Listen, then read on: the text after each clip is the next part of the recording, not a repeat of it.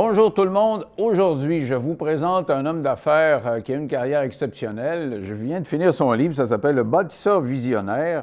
Et Ray Junior Courtemanche nous dévoile ce qu'il a fait à partir de l'âge de 5 ans jusqu'à aujourd'hui. Il était homme d'affaires à 5 ans, pas compliqué. Et euh, vous le connaissez peut-être parce que si vous regardez Occupation Double, c'est lui qui euh, donne euh, le prix, le condo, et il fait visiter le condo à, ceux qui ont gagné. Donc, on lui a vu la binette un peu à la télévision. Et ce soir, vous allez découvrir quelqu'un qui a de la substance, tout un vécu. Salut Ray. Salut, ça va bien, Denis? Très bien. écoute, tu donnes des condos à Occupation Double, c'est quand même un gros cadeau, là. Bien, dans le fond, l'important, c'est d'avoir beaucoup de visibilité fait qu'on utilise euh, la télévision pour aller chercher euh, du momentum puis se faire connaître autant sur les réseaux sociaux qu'à la télévision. Puis euh, ça fait parler de nous, fait que c'est important. Puis on comprend tout de suite que tu as saisi ça jeune, là, tu as faire une réputation. Quand je dis que tu as commencé jeune, tu as commencé vraiment très jeune. Là. Exactement. Raconte-nous comment ça a commencé, parce que ton père euh, était, euh, s'est retrouvé un peu tout seul. ta mère euh, puis ta belle-mère ont eu des problèmes d'alcool, je pense. Exactement, ça fonctionnait pas. Tu n'étais pas dans le portrait. non, vraiment pas. Puis là, ben, j'ai été élevé par mon père, pas loin d'ici, dans le fond, au coin de Fleury-Saint-Laurent, dans une station de service. Puis euh, c'était la clientèle euh, qui prenait soin de moi parce que j'étais tout le temps dans l'office, euh, j'étais tout jeune. Puis là, mais j'ai appris rapidement qu'avec la communication, puis échanger avec les gens, mais ça faisait que les gens, tu deviens attachant. Puis là, j'ai commencé à être pompiste. Puis quand j'allais servir les gens aux pompes, mais les gens, ils trouvaient ça drôle parce qu'ils voyaient un petit garçon de 5-6 ans arriver avec son kit de, de BP. Puis j'avais des vêtements qu'on avait rapetissés, dans le fond, avec les mêmes couleurs que les gens qui travaillaient au garage. Puis là, bien, les gens me donnaient, mettons, 25 sous de pourboire. Puis là, j'ai appris que plus que je donnais du service, plus j'étais à l'écoute des gens. Bien, les gens, ça leur faisait plaisir. Puis là, bien, je les écoutais. Puis là, j'ai appris à, faire de plus en plus de communication. Puis les gens, vu qu'ils s'attachaient à moi, quand ils arrivaient au garage, ils voulaient absolument que ce soit moi qui allent aux pompes les servir. Puis là, ben, j'ai appris qu'il fallait que je trouve des euh, stratégies pour aller chercher plus de pourboires. Et là, t'es flou, là. Tu dis, je vais inventer. Puis ton père n'a pas d'affaires trop, trop. Il a le garage, mais c'est toi le, qui a boss des affaires. Puis tu, tu, prouves que ça, que ça marche. Parle-nous de ton premier plan. Là, que ben, dans le fond, c'est que quand je, je mettais le, le, gun à essence dans la voiture, dans le temps, on pouvait barrer, euh, puis ça continuait à couler dans la voiture. Fait que je demandais aux gens s'ils voulaient que je nettoie leur pare-brise. Fait que là, je nettoyais leur pare-brise, mais j'étais tout petit. Fait que je prenais une caisse de lait, je la mettais à côté euh, de la carrosserie de la voiture, je montais sa caisse de lait. à, bout de bras, je lavais les fenêtres des voitures. Fait que là, au lieu d'avoir 25 sous, je réussissais à avoir un 50 sous. Puis là, ben, à force de faire ça, je prenais de la vitesse. Puis là, ben, je voyais que je recevais encore plus de pourboire. Puis là, je me suis dit, il faut que je trouve des idées pour aller chercher encore plus de pourboire. Puis plus j'étais gentil, plus je donnais du service, plus j'avais des beaux pourboires. Fait que là, j'ai commencé à offrir aux gens qui arrivaient aux pompes, mettre l'essence. Je l'avais vite, mais là, je prenais de la vitesse. Fait que là, je leur disais, avez-vous vérifié votre huile récemment? Fait que là, la madame ou le monsieur me disait non. Fait que là, il ouvrait le haut de la voiture. Fait que là, encore une fois, je Mais là, tu étais le petit là, encore. Là, encore le petit de 6-7 ans. fait que là, je prends la caisse de lait, je la mets encore de l'autre côté. Je sors le stick, ça a vérifié l'huile, je les suis, je le rentre.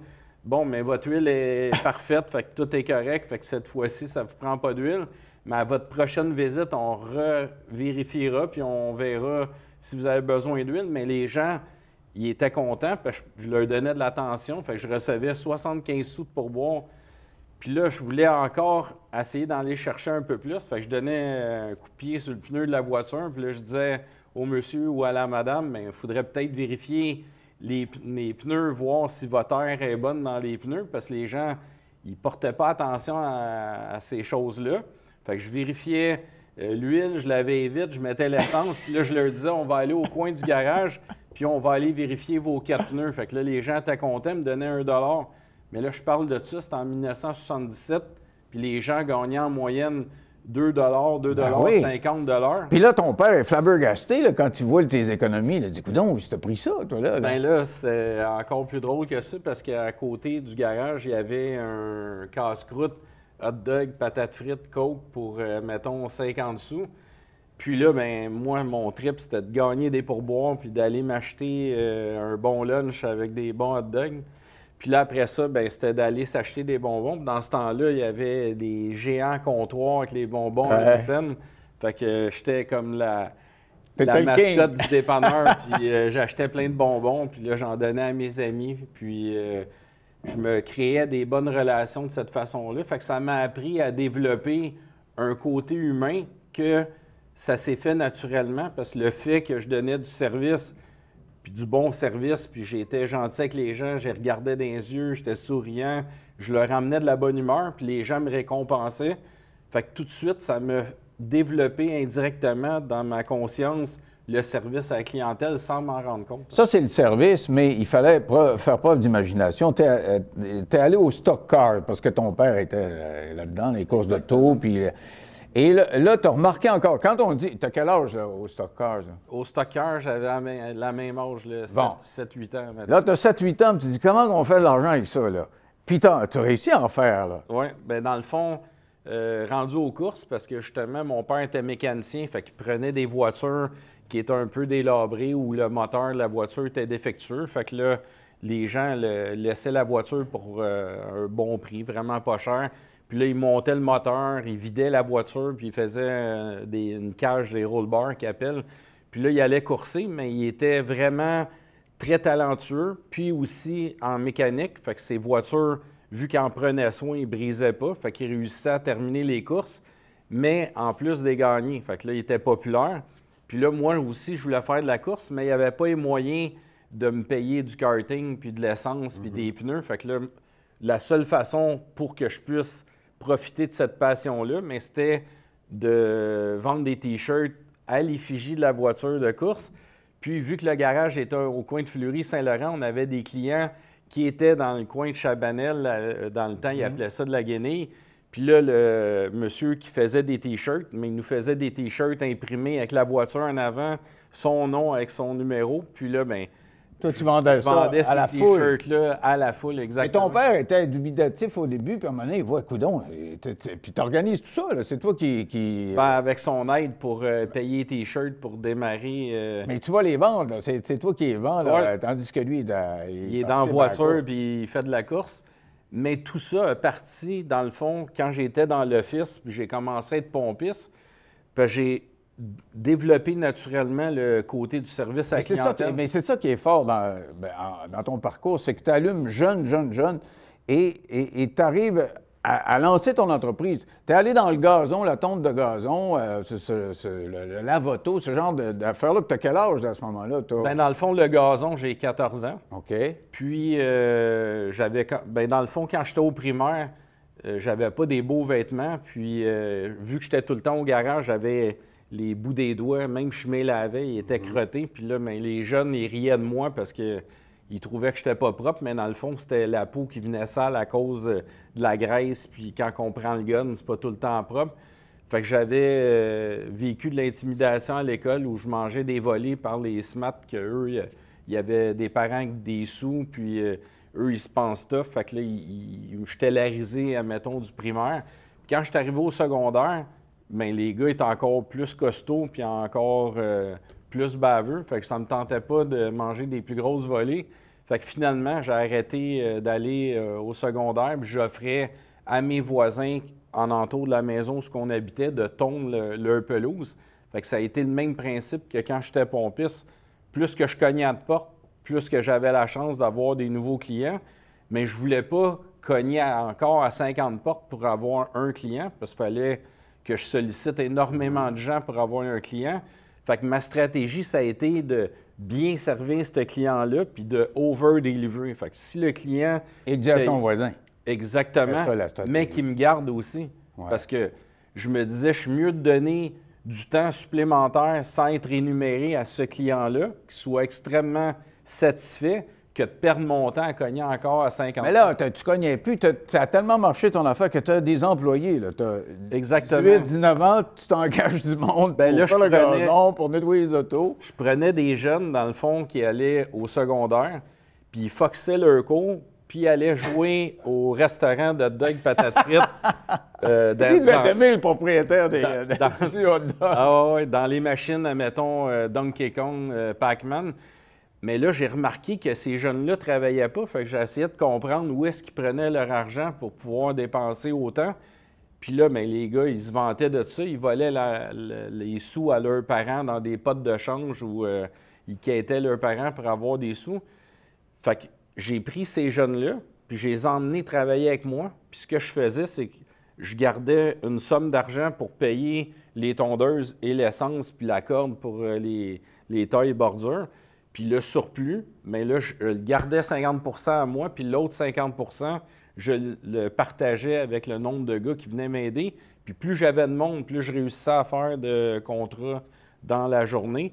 Fait que là, mais il faisait de l'argent honnêtement, puis il arrêtait de voler. Et leur aller à l'école, toi, tu n'y allais pas quand même. Tu as, arrêté à l'école, à l'école jeune. Et à, à 20 ans, tu es millionnaire.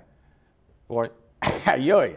Avec le la- lavage d'auto, euh, la tonte. euh, J'avais la tonte, paysagement, lavage de voiture. Puis à 21 ans, j'avais tellement pris d'expansion que là, les gens où, où ce que j'habitais chez mon père, mais ils se plaignaient de tous les camions qui étaient stationnés dans la rue, les pépines, ça faisait du bruit parce qu'on commençait le matin à 6 heures. Fait que je réveillais tout le quartier où ce qu'on habitait. Puis là, mais à 21 ans, en 91, j'ai acheté un terrain au coin de Petite-Côte, Corbusier, à Laval, puis j'ai ouvert le centre jardin Bonsaï. Mais là, tu as compris, tout de suite, tu achètes ton, ton affaire, tu- tu- t'as ton terrain. Là, tu comprends les vertus de l'investissement dans, dans, dans une patente, dans, dans- l'immobilier. Exactement. Parce que Bonsaï, tu l'as encore? C'est encore à toi? Bien là, c'est encore à moi, mais on ne fait plus le service de tonte de pelouse et de paysagement. Mais j'ai utilisé ce nom-là, puis j'ai bâti une super euh, image puis une marque de commerce de confiance avec le bonsaï. C'était quel âge, là, à ce moment-là?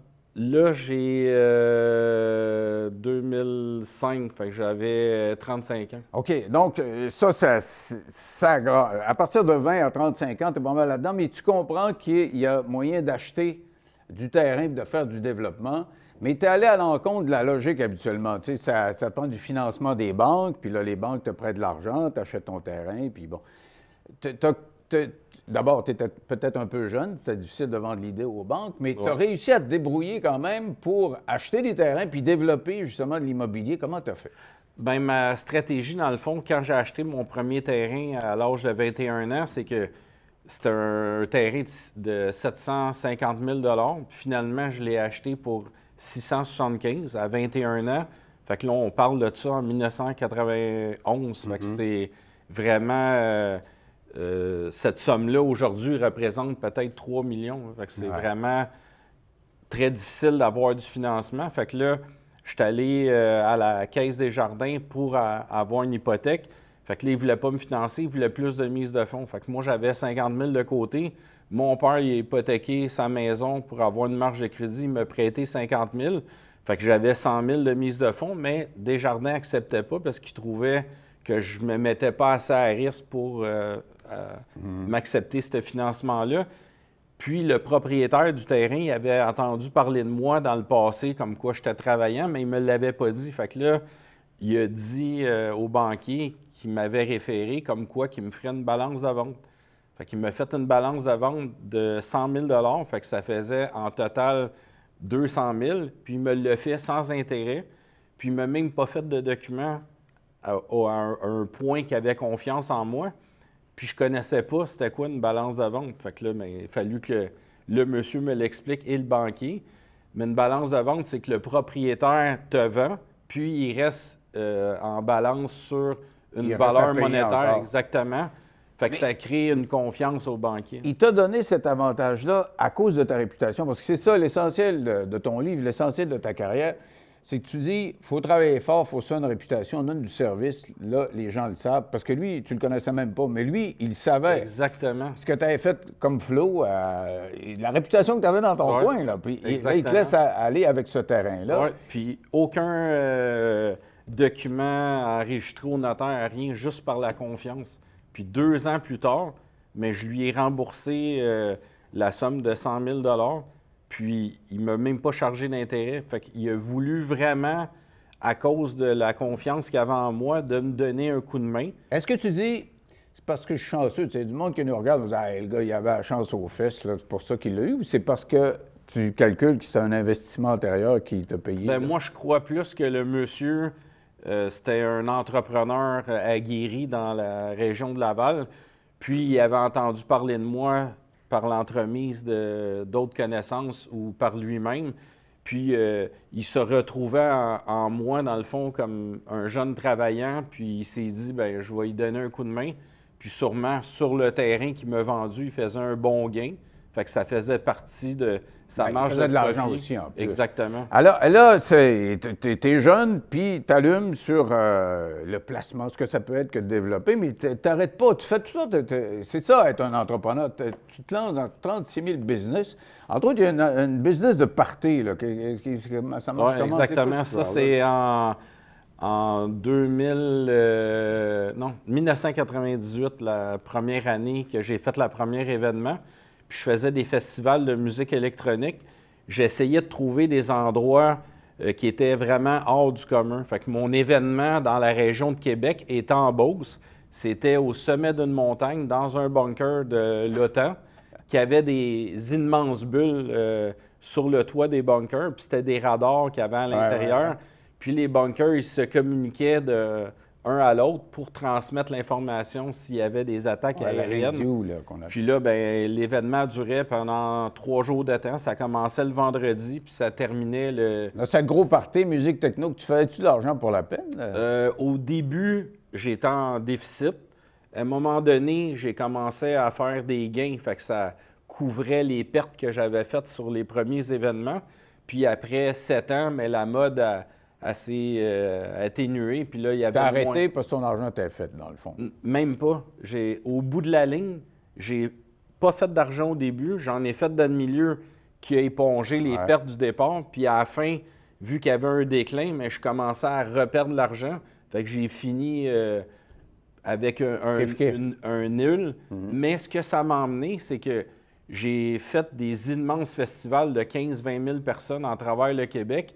Puis ça m'a fait connaître énormément euh, dans les médias, à la télé, dans les journaux.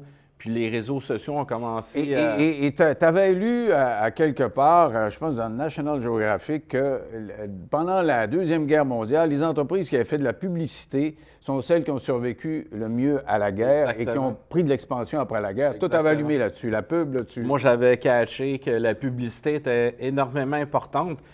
Puis la preuve, c'est que même quand je tondais la pelouse, euh, mes flyers, parce que dans ce temps-là, on n'avait pas de réseaux sociaux, fait que pour aller chercher de la clientèle, c'était du porte-à-porte avec des dépliants. Fait que je prenais des feuilles 8,5 euh, par 11, pliées en 3 en accordéon. Puis ma marque, c'était Bonsaï. Puis l'été, j'utilisais des flamants roses. Fait que mes personnages, qui, euh, les gens se rappelaient de moi, c'était des flamants roses qui, qui faisaient du jardinage. Et l'hiver, c'était des pingouins. Fait que l'hiver, je faisais encore des flyers. c'était des pingouins qui faisaient du déneigement. Puis là, ben, les gens, ils- ça, les, ça les accrochait. Mais tu étais constamment là-dedans dans la publicité. C'est-tu pour ça que tu te lances à un moment donné dans l'auto haut de gamme, là, tu sais, les, les McLaren, là, tu sais, Ben, la, pourquoi, la là, voiture haut de gamme, c'était ma passion de l'automobile. Puis euh, j'ai vu que l'argent était au pair. Puis là, je réussissais à acheter des autos aux États-Unis à cause de l'argent qui était au pair. J'ai rentré ici au Canada. Puis là, je réussissais à les revendre. Fait que j'avais le, Tu vendais quelle sorte de modèle? ah, de tout le Porsche, Ferrari, euh, Ford Cobra, Aston Martin. Puis la, la pub, c'est fondamental là-dedans aussi. La publicité, c'était dans le temps, c'était euh, les sites d'auto hebdo, puis les magazines. Ouais, ouais. C'était des magazines imprimés avec de l'encre noire sur du genre de papier journal. Fait que j'avais plein d'annonces dans les magazines. Puis là, l'Internet a commencé à sortir. Fait que là, il y avait des sites que les gens faisaient des recherches pour les voitures. Puis là, si les gens cherchaient des Porsche, j'en avais comme une quarantaine à vendre, des GT2, des GT3, des euh, Twin Turbo, des 911. Ah, t'es un maniaque, mais tellement maniaque. quand on dit que c'est un parcours de vie assez spécial, c'est que tu aimais les autos, puis tu dis, moi, j'aimerais ça. Puis ton père avait été coureur de stock car. Exactement. J'aimerais ça, pilote d'auto, puis euh, pas n'importe quoi, là. au niveau euh, américain, l'Amérique du Nord, comment on appelle ça? La... NASCAR. NASCAR, voilà, voilà. Et tu deviens pilote? Exactement. Puis... à quel âge? Ben, j'avais 37 ans. Quand même, c'est vieux pour un pilote. C'est un rêve qui partait de l'âge de 6-7 ans quand je vendais des T-shirts. Mais imaginez, ça a pris 30 ans avant que je réussisse à réaliser un rêve. Fait que ce que je partage le plus dans mes conférences, puis quand je partage avec les gens dans l'entrepreneuriat, c'est que les gens, ils veulent tout que tout se fasse tout de suite. Puis après un an, deux ans, trois ans, ils baissent les bras. Mais en général, une entreprise qui va avoir du succès, elle commence à être rentable après cinq ans. Mais imaginez, moi, j'ai persévéré pendant 30 ans avant de réussir à réaliser un rêve que j'avais à l'âge de 5-6 ans. Puis mon rêve, c'était de courir contre Richard Petty, qui était à la voiture 43 STP bleu, blanc, rouge. Puis un hasard incroyable, quand je suis arrivé à Bristol, au Tennessee, pour faire ma première course dans le circuit américain. Mais comment tu as fait pour être accepté? Tu as payé? C'est parce que ça prend. Bien, dans le fond, il euh, fallu que je fasse. Euh, j'ai fait des courses de karting. Ensuite, j'ai gagné une course avec euh, Ricard, qui est une grosse OK, donc tu as fait les ligues mineures, si on veut. Exact. J'ai commencé avec mineur. Après ça, la, la Stock Car canadienne. Ensuite, j'ai coursé en Formule Ford. Fait que toutes ces, ces, ces courses-là, mais ça m'a créé un bagage. Puis là, il faut tout envoyer des accréditations à Daytona où est-ce que où ce qui donne les licences de NASCAR. Puis là, j'ai été approuvé pour la, licence NASCAR Canada. Et tu as couru pendant plusieurs années? Ben j'ai couru encore deux ans. J'ai été ah au, Grand Prix de Trois-Rivières. Puis euh, ça faisait six ans que je n'avais pas couru. Puis on était environ une trentaine sur la ligne de départ. J'ai fini 9e euh, euh, au Grand Prix de Trois-Rivières. Fait que c'est vraiment inné en moi la, la Parce que tu es bon pilote, mais ça te prend de l'argent quand même. Si tu n'as pas eu d'argent, les inscriptions, ça doit coûter des prix de fou. Ben, c'est très dispendieux, mais c'est d'aller chercher euh, des sponsors. Puis en même temps. Encore les commanditaires. Encore ah, commanditaires. Là, la commanditaire. Moi, j'apprends avec toi, là, parce qu'on s'embarque dans les commanditaires. Il faut vous payer ça, cette affaire-là. Ben puis, puis, c'est la logique même. Exactement. Et justement, tu avais des trips d'auto, mais tu avais aussi un, trip un trip d'avion. Et là, tu t'es mis à. tu as dit, ah, je pourrais piloter des hélicoptères, puis finalement, tu trouves un avion en Italie. C'est fou raide, là, ton affaire. Ça n'a aucun rapport avec ce que tu fais, là. Non, du tout, du tout. Mais l'automobile, je me disais, ben je pourrais devenir un distributeur d'avions au Canada. Fait Pourquoi pas? j'ai fait des recherches euh, d'avions ultra sophistiqués. Puis là, j'ai trouvé euh, cet avion-là qui est la Black Shape Aircraft. Puis l'usine est à Monopoly en Italie, dans le bas de, la bottine. Mhm. Fait que là, ben, j'ai pris l'avion, je descends, ben, j'ai appelé premièrement pour les rencontrer. J'ai réussi à avoir un rendez-vous. Je suis allé à Monopoly en Italie. J'ai rencontré les fondateurs, puis ils travaillent avec euh, l'armée italienne. Ils sont sur les porte-avions italiens, puis ils servent de ces avions-là pour faire de la reconnaissance aérienne, euh, la surveillance, parce que l'avion est pas si coûteuse que ça pour la performance. C'est un moteur qu'il y a là-dedans. Exact, c'est un moteur au tax. Euh, Comme les, les skidoo? Euh, ben, un peu plus gros. un peu plus gros, exactement. quand même, c'était des Rotax. Mais pas trop coûteux en opération. Puis en même temps, mais on a des vitesses de pointe de 375 km/h pour euh, les gens qui connaissent. Donc, toi, tu voulais t'amuser à piloter ça, puis tu es devenu concessionnaire de cet avion. Exactement. en Amérique du Nord. Oui, puis là, mais pour pouvoir avoir les avions ici, il fallait les importer de l'Italie. Fait que mhm.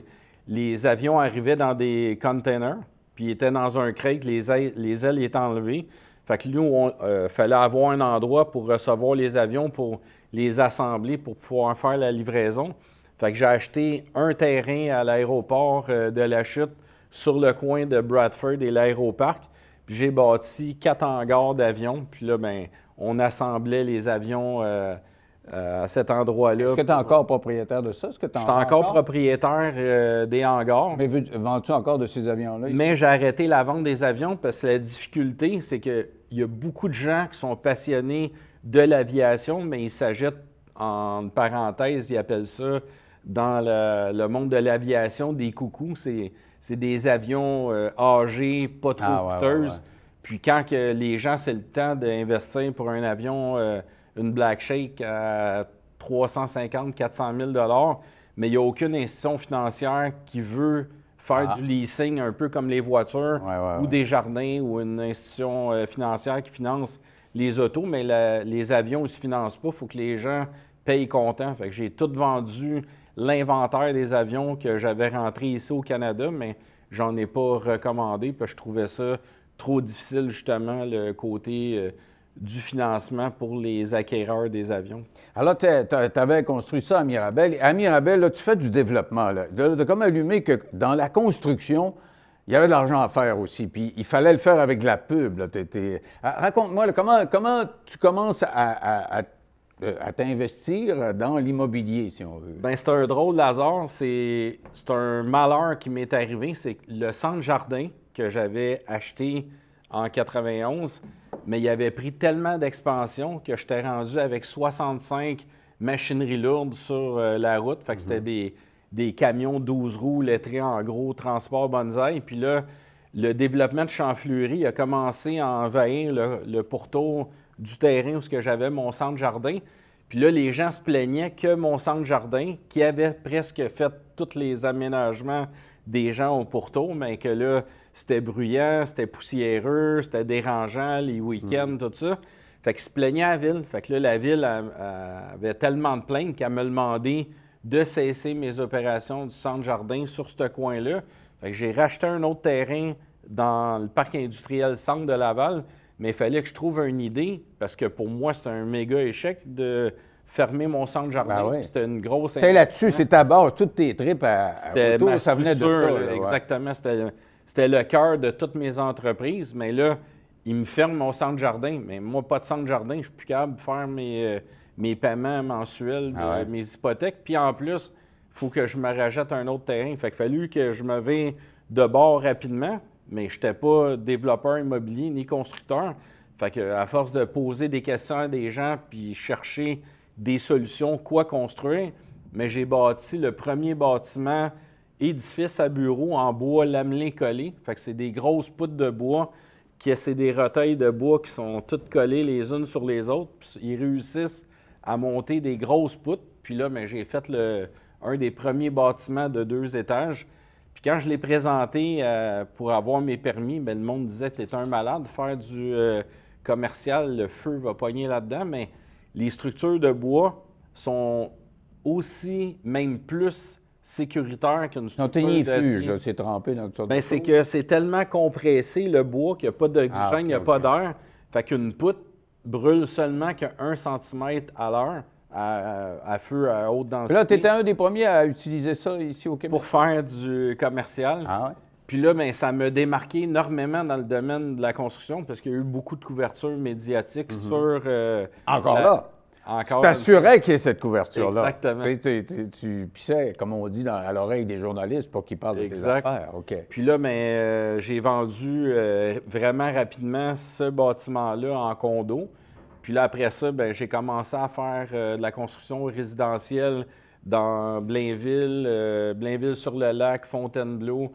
Puis là, je faisais des maisons, mais avec des concepts vraiment originaux puis, j'utilisais des portes de garage vitrées pour mettre sur les maisons pour faire un look vraiment moderne. Oui, c'est ça. Tu dis que tu es spécialisé dans le moderne à un moment Exact. Puis, je dessinais moi-même les maisons, mais comme je faisais de l'aménagement paysager, je leur créais des ah, environnements incroyables avec des bassins d'eau, des chutes d'eau, avec euh, des piscines baignables, mais comme un étang. Puis là, je faisais des passerelles avec des ponts pour traverser la rivière, pour aller au sauna chaud, le spa froid. Fait que là, les gens, ben, j'utilisais mes aménagements pour créer de la valeur à mes maisons. Fait que les gens qui voyaient ça, ben, je me suis fait un nom dans la maison haut de gamme résidentielle. Puis là, ben, j'ai été, euh, j'avais plus de terrain à Fontainebleau ni à Blainville-sur-le-Lac. Fait que j'ai été voir des gens qui avaient un terrain à vendre à Lorraine, en haut, dans le domaine de Château de Brisac. Puis c'est M. Roger Pilon qui ont euh, fait le boulevard Roger Pilon à Pierrefonds en son honneur, vu qu'il avait presque développé toute euh, la ville de Pierrefonds. Puis le monsieur, encore une fois, bien, il avait entendu parler de moi avec ma réputation de travaillant. Puis ce monsieur-là, il avait parti de rien, puis il avait bâti un empire immobilier. Je trouve ça le fun comme, que tu dis ça de même, parce que tu pourrais nous dire, Ah, moi, j'étais tellement bon là, que c'est moi qui ai tout enfiroppé le monde. Mais non, tu me dis, c'est ma réputation parce que j'ai travaillé fort. Ce gars-là, il, était, il était au courant de ta réputation. Exactement. c'est- fondamental. Je vous dirais que toute ma vie, puis ma carrière, puis même où ce que je suis aujourd'hui, est basé uniquement sur le- mon intégrité, puis ma réputation, puis le fait que j'ai passé ma vie à over-deliver. Puis même aujourd'hui, quand je construis des En fait projets... encore, là. Ben là, on est en train de faire un bâtiment euh, parce qu'on manque de, de logements à habitation. Mais moi, je ne développe pas du développement euh, bas de gamme, je développe milieu de gamme puis haut de gamme. Mais ce que ça fait, c'est que les gens qui habitent justement dans des bâtiments un peu plus vieux, euh, plus délabrés, avec des, des loyers moins dispendieux, mais ça permet aux gens de, Il libère leur ils libèrent ces logements-là. Ils viennent habiter dans mes habitations à moi qui sont plus luxueux, haut de gamme, avec extrêmement beaucoup de services. Puis ça crée de l'accessibilité à du logement abordable parce que je crée du plus fashion, plus luxueux. Puis les gens sont interpellés avec tout ce qu'on fait comme marketing, puis euh, euh, publicité, les photos. Le, C'est ça, mais là, euh, on parlait du centre, là, de- du reportage que tu as vu dans le National Geographic euh, sur. tu étais jeune, là. Tu as vu ça sur la, la publicité, l'importance de la publicité. Puis là, tu es dans le Facebook, puis toutes ces affaires-là. Là, dire, Exactement. on est sur toutes les plateformes des réseaux as quelqu'un à temps plein. euh, Ben, on a quatre, quatre à temps plein qui qui travaillent à temps plein sur tous nos réseaux sociaux. On a environ une vingtaine de pages Facebook, 20 pages Instagram, 20 pages LinkedIn. Puis sur TikTok, on a un TikTok. euh, Donc, c'est fondamental aujourd'hui. Si on- on peut pas se passer de ça. Je vous dirais que c'est si t'es pas euh, à l'affût puis une structure incroyable sur le marketing, mais tu peux pas euh, percer parce que les gens ils, ils écoutent plus la télé. là. On a la preuve. Vous Ah ouais, êtes en train de faire un podcast. Mais quand même, la COVID a été importante. là. Puis, il y a plein de, gens qui sont dans l'immobilier qui redoutaient le pire. Ils disaient, bon, la COVID est arrivée, on ne vendra plus ce final euh, bâton. Alors que, au contraire, ça a été une explosion. ça. Ben, je vous dirais que quand que la COVID a débuté, on était tous en dépression. On était tous dans l'inconnu, l'inquiétude. Même moi, j'ai passé proche de faire un burn-out au début parce que j'étais une personne ultra hyper active. Je suis tout le temps en train de chercher des idées puis vouloir faire des nouveaux bâtiments, des nouveaux concepts. Puis là, ben, du jour au lendemain, je deviens prisonnier de la, pandémie, puis ils m'enferment chez nous. Fait que j'étais sur le bord d'éclater. Je savais plus quoi faire de ma vie puis de ma peau. Puis là, ben, ils ont commencé à nous libérer. Puis là, je me suis dit, il y a tellement de gens qui m'ont euh, sollicité, soit par euh, LinkedIn, Facebook, les SMS, euh, téléphone. Euh, tu vois ça comment? Euh, comment est-ce que tu penses qu'on va s'en sortir? Euh, tous les commerces étaient fermés. Les locataires ne payaient plus les loyers.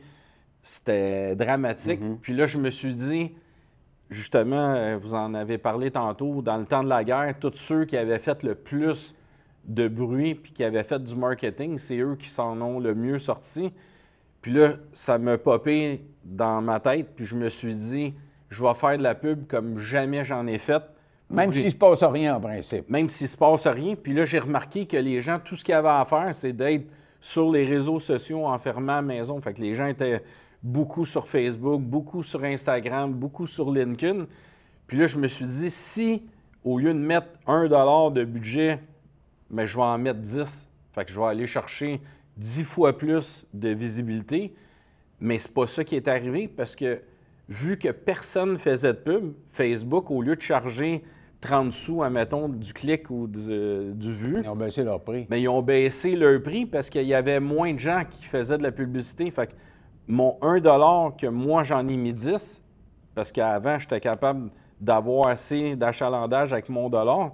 Mais là, j'avais tellement chienne, puis je voulais tellement vendre mon inventaire que je montais à 10, mais j'avais pour 100 pour mon 10 Oui, beaucoup plus que Beaucoup plus, parce que là, au lieu de payer 30 sous du clic ou du vu, mais on avait la même clic, le même vu pour des 2 sous, 3 sous. Donc, l'offensive pendant la crise, ça a fonctionné.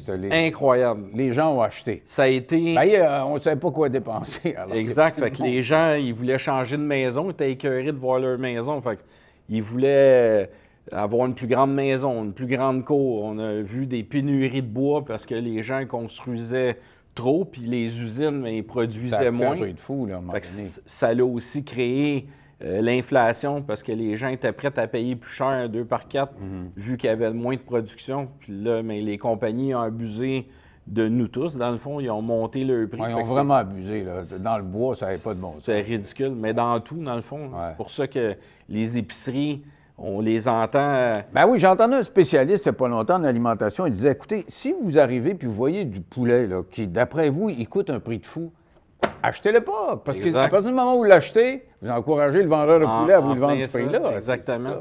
Mais ça a créé justement l'inflation parce que les gens ils ont vu qu'on consommait quand même, puis euh, qu'on achetait du poulet trop cher. Puis, d'un sens, ils disaient qu'ils montaient les prix à cause de la pandémie, mais là, ils étaient pris dans leur jeu parce que toutes les compagnies euh, d'alimentation sont à la bourse. Fait que les états financiers sont publics. Mais là, au lieu de faire du 10 ou du 15, ils faisaient du 35-40% de marge de profit. Fait que d'un côté, ils se vendent à leurs investisseurs qui leur donnent du bon rendement, puis de l'autre côté, ils pleurent à nous, les consommateurs, qu'ils sont obligés de monter. Le gars de l'aube, là, qui est à ta télévision, puis qui voulait, il, voulait nous aider. Là, il a gelé les prix pendant un mois et demi, là, puis après, il avait donc fait un effort. c'est de même, ça marchait. Mais quand même, ce développement-là, ça a l'air idyllique à raconter de même. Mais c'est compliqué de développer au Québec. La bureaucratie est lourde. Euh, c'est pas, pas parce que tu dis, tiens, j'ai un terrain là, je vais mettre des bâtisses là, ça se fait pas les doigts dans le nez. Puis là, on est en pénurie de, logements, puis euh, les bâtisseurs, ils se disent, quand on leur demande pourquoi vous ne construisez pas, ils disent Oui, mais il y a trop de modalités, c'est trop lourd. C'est vrai, ça? Bien, c'est plus que vrai parce que là, j'ai le projet de la Cité de Mirabel, puis il me reste un, un terrain pour faire un bâtiment de 15 étages qui est 170 unités. Je suis en train de faire mon dernier bâtiment locatif qui est Espace W de 336 unités. Puis après ça, il me reste un autre terrain pour faire euh, mon parc aquatique que je rêve de faire depuis mhm. euh, plusieurs années, parce que je suis un fanatique des euh, centres d'attraction puis de Disney. Puis pour moi, ça a été. je me suis accroché à toutes les attractions que M. Walt Disney a fait.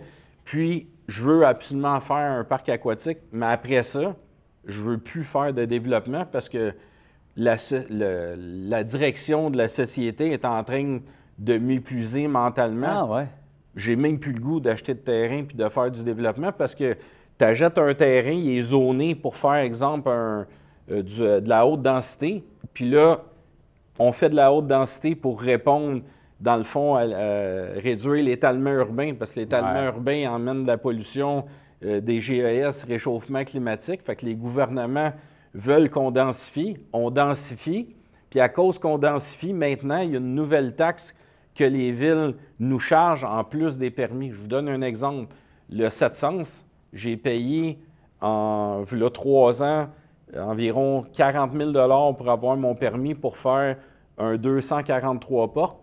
Puis aujourd'hui, Espace W, pour faire 336 portes, ils vont me charger environ 1 million de dollars ah pour faire 336 euh, portes. Puis, puis, ça, c'est euh, la densification, vous dire qu'on construit plus par en haut pour être tout d'un moton. Là. Bien, dans le fond, il faut créer des concepts qui vont interpeller les gens. Fait qu'il ne faut pas juste construire pour construire. Il faut emmener un concept, un environnement avec des services, des piscines, gym intérieur, des euh, centres de coworking où ce que les gens peuvent mhm. sortir de leur condo pour aller faire du télétravail. Mais là, on emmène des projets denses qui est demandé par le gouvernement, puis les villes nous surtaxent pour réussir à améliorer des services municipaux, euh, les, euh, les égouts, le- l'eau, les routes, mais c'est nous qui est pénalisé parce que dans le fond, on paye entre 2 et 4 000 la porte. Il y a des villes qui chargent jusqu'à 4 000 pour faire du projet de densification. Puis euh, la mairesse de, euh, qui a décidé de, de cogner au gouvernement pour monter en hauteur. Ouais. Puis là, ben, elle a emmené encore une nouvelle taxe pour pouvoir faire de la densification. Fait c'est pas mieux. Elle, elle- elle- elle veut qu'on densifie, puis elle veut taxer plus encore là-dedans. Chaque étage qui est, admettons, un terrain est zoné 8 étages, Mhm. mais le sol le permet, on peut faire 16 étages, mais les 8 étages supplémentaires, bien là, la, la ville euh, va vouloir taxer un montant d'argent pour chaque unité Et supplémentaire. pourtant, à- à- avec la pénurie de, de- de main-d'œuvre, tout, traîne, mais il y a- il y a euh, la pénurie de logement qui est surtout fondamentale. Si tu as du monde prêt à travailler puis des, des gens prêts à initier un projet, il faudrait, faudrait qu'on les fasse si on veut, que ça- si on veut de- des maisons puis des. euh, des- Exact, mais il n'y a pas d'incitatif qui encourage les entre- C'est plus entrepreneurs. compliqué qu'avant? Ah, c'est plus que compliqué. Parce que là, il y a une vie là, qui est résumée là-dedans. là. Au début de la vie, ça a l'air à. Tu sais, on, on construit, on construit. Ben, c'est c'est difficile. plus qu'avant. Avant, c'était difficile, mais maintenant, c'est tellement difficile que j'en ai un écœurant titre aigu. Ah ouais. Puis j'ai même- je me fais offrir des terrains à tous les semaines, puis j'en achète plus parce que j'ai- j'ai trop peur que les frais soient trop exorbitants, puis qu'à un moment donné, c'est le consommateur que nous, on veut louer une unité de condo ou qu'on veut vendre un condo. Si en amont, les frais sont, ben, sont peut-être justifiables parce qu'ils veulent s'en servir pour faire des rues, mais c'est nous qui le payons au départ. Mais après ça, il faut le recharger aux consommateurs pour réussir à les amortir. Mais si les huit étages d'en haut coûtent plus cher les huit étages d'en bas, il n'y a pas plus de rues, il n'y a pas plus de coûts. Je veux dire, c'est par en haut. Exactement. Puis on réduit l'étalement urbain, on réduit le réchauffement climatique. Fait que d'un côté, on répond à plein de choses qui euh, protègent l'environnement.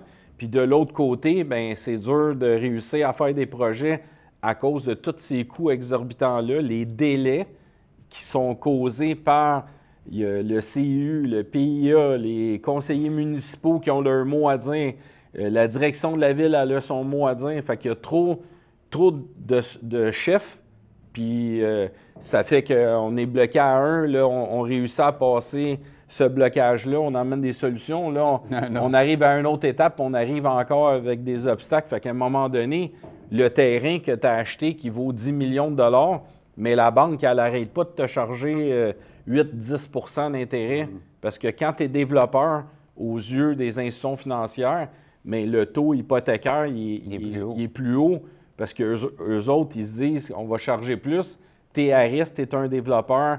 Fait que nous, on prend des risques avec toi, fait qu'on te charge plus cher. Fait que si tu supportes le terrain pendant 3, 4, 5 ans avant d'avoir un permis, mais pendant Ça a pas 50 plu. ans, tu payes des taxes à la ville, taxes municipales, taxes scolaires, tu payes les intérêts, puis là, à un moment donné, tu réussis à avoir ton permis après 6 ans, mais tu es déjà endetté Ouais. de frais de 2, 3, 4 millions de dollars, tout dépendamment de l'ampleur du projet. Puis donc, le projet, il va coûter plus cher, puis le Ben, consommateur va l'acheter, il va payer plus cher. Exact. Ou le constructeur va faire banqueroute. On en a plein dans les derniers 6 à 8 mois qui ont, qui ont fait des faillites de 1 milliard de dollars, 1 milliard et demi Ah de dollars. On ne parle plus de millions, on est dans les milliards de dollars. hein. Avis à ceux qui décident, je trouve que c'est le rôle. On entend Trudeau, on entend Legault, on entend Poilievre aussi qui fait, euh, qui, fait, qui fait une campagne, il est parti là-dessus.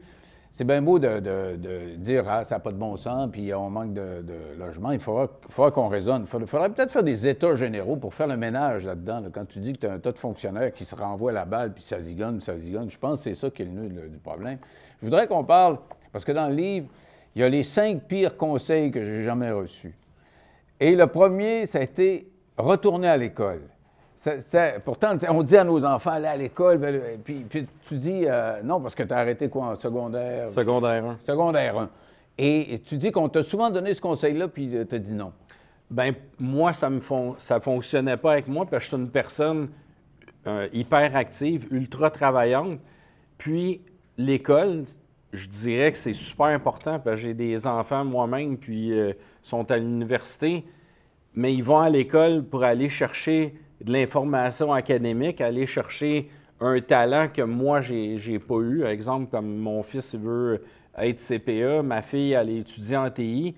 Fait qu'eux, ils vont avoir une coche d'éducation en haut de moi, mais sont aussi travaillants que moi. Fait que ça va faire qu'ils vont me dépasser en, dans le temps. Ils vont embarquer dans le business? Ils s'en viennent euh, les ah. deux euh, travailler avec moi, puis sont ultra travaillants. En ce moment, ils font euh, l'université, ils travaillent les jours qu'ils n'ont pas de cours, ils s'en viennent automatiquement travailler au bureau. Quand ils ont des semaines de relâche, ils viennent travailler au bureau. Puis le week-end, ils font des portes ouvertes au 700 puis au projet Il y a un papa dans le nez, c'est ça. Exact. Mais c'est pas donné à tout le monde d'être entrepreneur. Que je comprends. Tu veux dire, pour moi, c'était pas la solution, mais tu prônes pas ça pour tout le monde. Non, parce que pour être entrepreneur, il faut que tu sois prêt à faire énormément de sacrifices. Exemple, comme aujourd'hui, euh, ma fête, c'est le 14 février, j'ai eu 54 ans, mais je travaille encore de 6 heures le matin, aller à 9, 10, 11 heures le soir. Puis le week-end, je fais encore euh, des réseaux sociaux, euh, je communique avec l'équipe de location, je m'occupe des projets. S'il y a un pépin, ben c'est moi qui va au front, qui va les régler. Fait en général, je suis tout le temps en train de travailler entre 60 et 90 heures par semaine, mais il faut être prêt à faire ces heures-là. Sans ça, tu ne peux pas ah être entrepreneur. L'autre conseil que tu es content de ne pas avoir suivi, investir mon argent à la bourse. Moi, je que j'ai un peu d'économie. Veux que je fasse avec ça, là, euh, comme citoyen, qu'est-ce qu'on peut faire avec notre argent? Bien, moi, je dirais que vous pouvez vous acheter.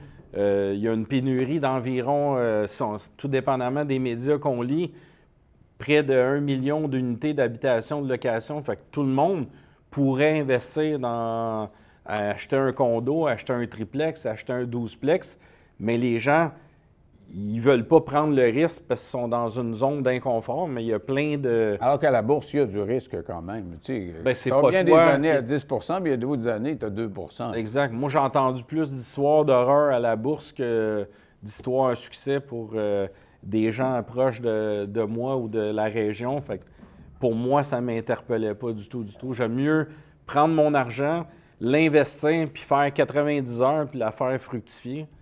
Autre conseil que tu n'as pas suivi, tout vient à point à qui sait attendre. On peut euh, merger ça avec demeurer euh, prudent. Alors, il, faut, il faut oser, là, dans le fond, c'est ce que tu dis. Euh. Exact. Comme j'étais en train de vous expliquer, les gens préfèrent travailler 40 heures semaine, puis passer du temps à la maison, écouter la télé, écouter des soaps, mais ça n'amène pas d'argent au moulin. Fait que les, les gens pourraient risquer, dire oui, je connais pas ça, mais je vais m'informer à quelqu'un que je connais qui a un triplex, qui a un sixplex, euh, qui a un condo. Ça, on n'est pas obligé d'avoir euh, des bâtiments de 50, puis 100, puis 200 portes. Les gens peuvent commencer dans le bas de l'échelle, mais les gens font pas le saut, font, puis ils veulent pas s'investir. Est-ce que c'est un trait de caractère des Québécois, ça, ou si c'est normal? est-ce que, je sais pas moi, l'Américain moyen, penses-tu comme nous autres, là? ben, moi, je dirais que c'est partout. Partout dans le monde. Hein? je pense que c'est comme un réflexe. Quand on fait un... Là, tu as les meilleures raisons d'être entrepreneur.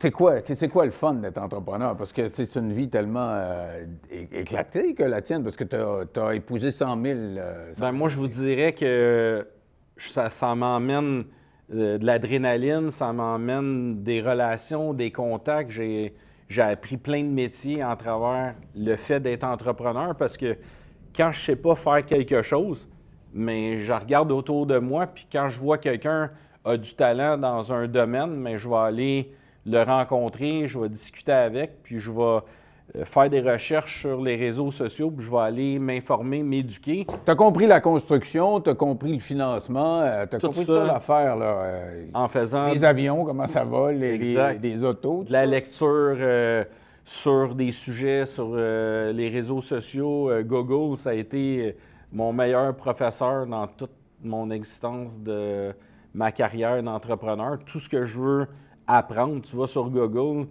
puis tu demandes une question, il te sort des articles, tu vas lire là-dessus. Puis là, d'un article à un autre, mais tu t'informes, tu creuses plus loin. Puis c'est comme ça que j'ai appris à faire des édifices de 15 étages de 100 millions, 200 millions de dollars, comme là, le projet qu'on est en train de faire, à l'ultime, quand il va être rempli de locataires, mais la valeur économique peut atteindre 150 millions de dollars. C'est une satisfaction. Quand tu vois ta bâtisse, tu dois dire Hey, c'est moi qui ai fait ça, non? Ben, avec l'équipe, avec toutes les je gens, comprends, mais tu dis. le marketing qui est autour de ça, les images, le concept, les idées, tout est important dans le fond parce que les gens recherchent un endroit où ils vont se sentir bien, qui vont être heureux. Fait qu'il faut créer un peu comme on voit les bateaux de croisière. À chaque fois qu'ils en construisent un nouveau, ils sortent des nouvelles idées, nouvelles, euh, nouveaux services, nouvelles couleurs, plein de choses. Mais nous, on se casse la tête tout le temps pour en faire plus, emmener plus, puis que les gens vivent des émotions juste en regardant les images, puis qu'ils aient envie de venir visiter le week-end ou la semaine. Puis après ça, de dire, ben on vend notre maison, on va être mieux dans un condo, on va profiter de la vie, on va avoir tous les services, le gym, la piscine, le spa, le sauna, puis de la liberté, plus besoin de tondre la pelouse, plus besoin de passer la tondeuse ou la souffleuse. là. Ah, moi, je dirais, là, après avoir lu ton livre, puis on vient de jaser, là, que. euh, et puis, je pense qu'on devrait tous se définir un peu comme ça, mais on a de la misère. Il faut se réinventer dans la vie. Et puis, particulièrement les jeunes, ça va être encore plus important pour les jeunes avec Ouais. le développement de l'intelligence artificielle. Tu parlais tantôt des réseaux sociaux, puis tout ça. Mais ça, ça explose tellement que la job qu'ils font aujourd'hui, probablement, elle n'existera plus dans 10 Il y a ans. des fortes chances. Puis si, si ils sont fermés sur leur sécurité d'emploi, ben, ils vont dire, ah, ben, moi j'ai mes avantages sociaux ou quoi que ce soit, je veux dire, euh, ils, ils vont avoir de la misère avec l'avenir. Donc la réinvention, toi, tu l'as comprise avant, avant, que, Avant que aujourd'hui, mais, mais quand même, c'est ça qu'il faut faire aujourd'hui. Oui. Écoute, Ray, ça a été un grand plaisir de t'avoir Ben, euh, ici. beaucoup. C'est très inspirant. Et puis, euh, euh, y a-tu des gens qui pourraient lire ton livre? Euh, Bien sûr, ben, après 18 mois, il est devenu un, un best-seller. Ah ouais? là, euh, les gens peuvent rien- le commander Ah, euh, sur Amazon, euh, partout sur les sites Internet ou dans tous les libraires du Québec, il est disponible. Puis aussi, les gens en Europe, il est disponible aussi. Il se vend là-bas aussi? Oui, exactement. OK, elle s'appelle euh, Le bâtisseur visionnaire. Merci beaucoup. Ben, merci. Bye. Ça me fait plaisir. Merci.